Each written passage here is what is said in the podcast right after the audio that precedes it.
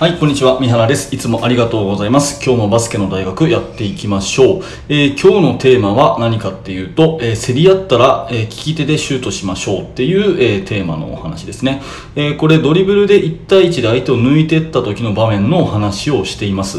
え右手も左手も両方うまいことは、え越したことはないですし、まあ、ドリブルなんかはね、あの右も左も両方つけるっていうのはもちろんのことなんですけれども、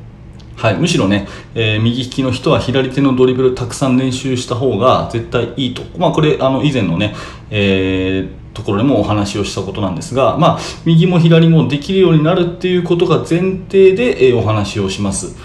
あの実際の試合ではねやっぱりドリブルのレイアップシュートに行くっていうのはある意味で一番難しいシュートなんですよね。はい、フリースローとか、えー、まあスリーポイントシュートとかっていうのは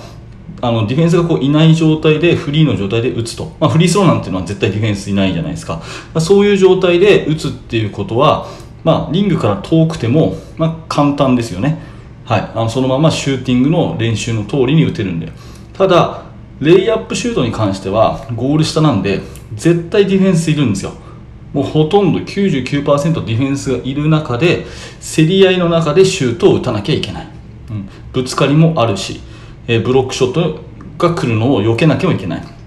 ただ避けることを思いすぎると自分のシュートフォームが崩れて打ててもシュートが入らないというジレンマがあるわけですね。なので避けるわけじゃないけども相手にブロックされない。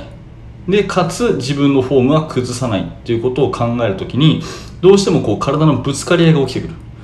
はい。で体のぶつかり合いが起きてきた時にちゃんとシュートを決めきるっていうことが、まあ、個人のその能力スキルになってくるんでここを求めていかなきゃいけないんですがそうなってくるとどうしてもですね、えー、右利きの人が左手でシュートをする意味があんまなくなってくるんですね、はい、あのディフェンスから近い方の手で打つとブロックされやすいんで反対側の手で打つっていうメリットはあるんですけどもやっぱり体のぶつかり合い伴ってくるとそれだとねえそもそもシュートは絶対入らないっていうことが起きてきます。はいまあ、誤解のないように言っときますが、これ右手も左手も同じように上手くなるために努力することはもちろん大事ですし、理想としては右も左もどっちもうまいっていうのが理想なんですけども、まあ、現実ね、やっぱりゴール下のシュートを左手で打つっていうのは、まあ、相当確率下がるんじゃないかなっていうふうに思うんですね。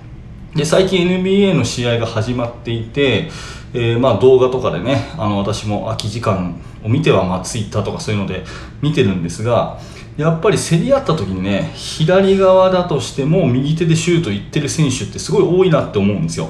うん。もう一回ね想像してください、えーと、あなたが左側にいて左手でドリブルをついてるとします。ね、左側からドリブルを左手でついてるとします。で普通のレイアップシュート行くんだったら左手でシュート行くところですけどもそこをあえて右手でシュートするってことですね。なので、えー、こういう風にするとディフェンスには確かにボールは近づいちゃうんだけども体の競り合いには強くなると。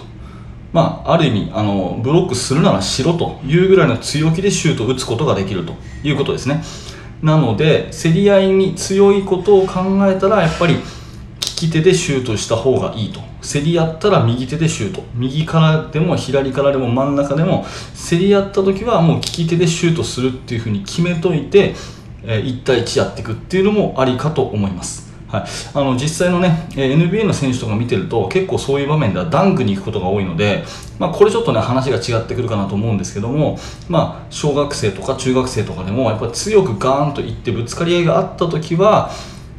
シュートをね入れるっていうことを優先した時にブロックされるリスクを負ってでも右手でシュートするっていうのは一つの選択肢じゃないかなというふうに思います。はい、えー、今日のテーマはですね、えー、競り合ったら、えー、利き手でシュートしましょうというテーマのお話です。はい、えー、今日も最後までありがとうございました。えー、このチャンネルではこんな感じで、えー、バスケットボールの悩み解決になるようなお話をしています。もしよかったらまた聞いてください。え、YouTube の方もですね、え気持ちを込めて作ってますので、もしよかったらそっちも遊びに来てください。